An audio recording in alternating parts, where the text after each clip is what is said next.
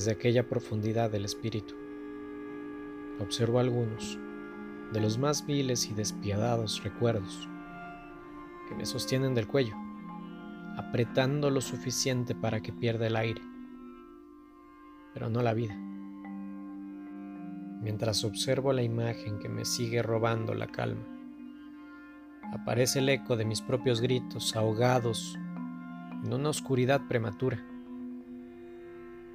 La historia de la que hablo sucedió hace más de dos décadas y sigue en mí, pululando con su pútrido y penetrante hedor a demoníaco azufre.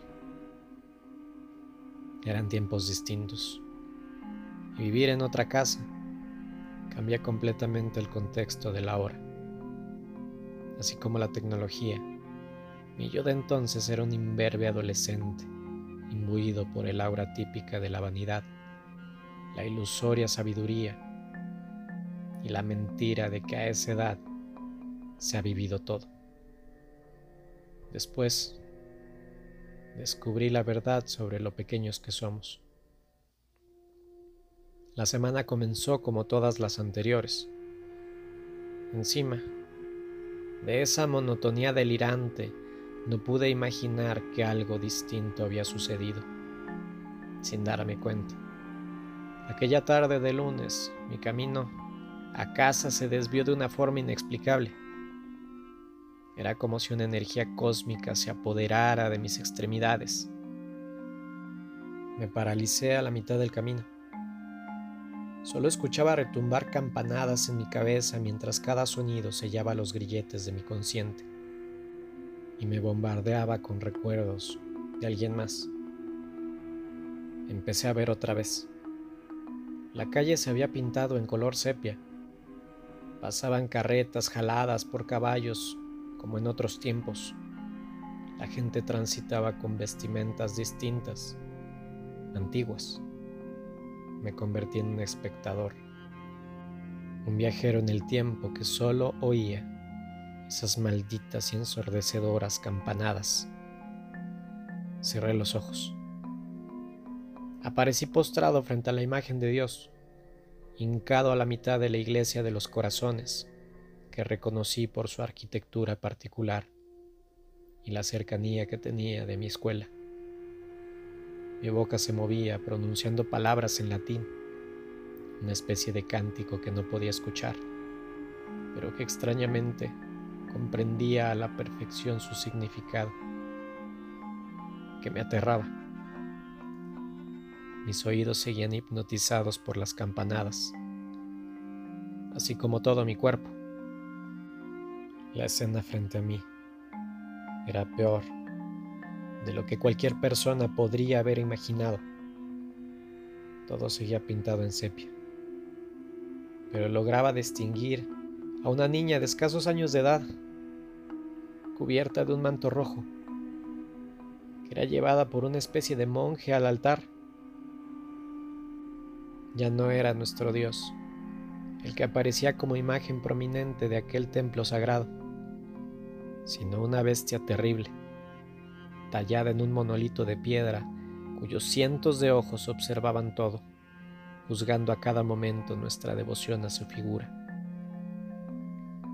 Rodeando la mirada, pude ver más personas junto a mí, con capuchas negras pronunciando los mismos cánticos que yo en ese momento siendo cómplices del acto atroz que estaba a punto de suceder.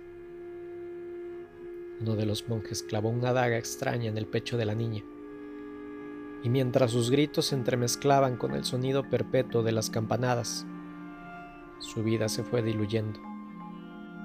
Su llanto y súplicas no sirvieron para nada. No podía escuchar, pero era evidente el dolor y sufrimiento de la pequeña estaba siendo ejecutada de manera sanguinaria y cruel. El corazón extraído de esa niña era sostenido por el monje negro que la había matado, mientras lo alzaba y articulaba las mismas palabras que nosotros. Los ecos empezaron a callar y pude escuchar claramente la última estrofa de ese apócrifo ritual. In nomine Dei nostri Deus Vesta Demonium Excelsi. Su corazón empezaba a latir nuevamente, pero ahora fuera de su cuerpo. Y el sonido de ese tic-tac retumbó en mi cabeza. Solo quería que todo esto parara. Quería que mi corazón se detuviera a callar las voces. Las imágenes de lo que parecía el futuro me estaban matando. Empecé a gritar. Toda la gente me veía aterrorizada. Había regresado el color y me encontraba hincado en la iglesia de los corazones, pero todos los ritualistas habían desaparecido. La imagen de aquel dios bestia se había esfumado con ellos. En cambio, se encontraban pasmadas todas las personas que acudieron en la última misa del día. El miedo de sus miradas era evidente, así que corrí lo más rápido que pude. Al llegar a casa, después del extraño incidente, mis padres cuestionaron sobre dónde había estado y por qué no había llegado a casa después de la escuela. No supe qué contestar. Molesto, impotente y consternado, me encerré en mi cuarto. Sus gritos y reclamos fueron evidentemente preferibles que aquellas campanadas que me atormentaron ese día, así como las imágenes de la pequeña niña y sus asesinos, del dios bestia tallado en ese monolito. Abracé mi cobija tan fuerte como pude. Mis lágrimas salieron sin que pudiera hacer algo para contenerlas.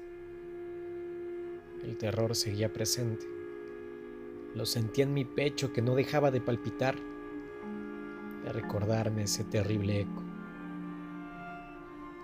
Después de todo el infortunio, quedé profundamente dormido.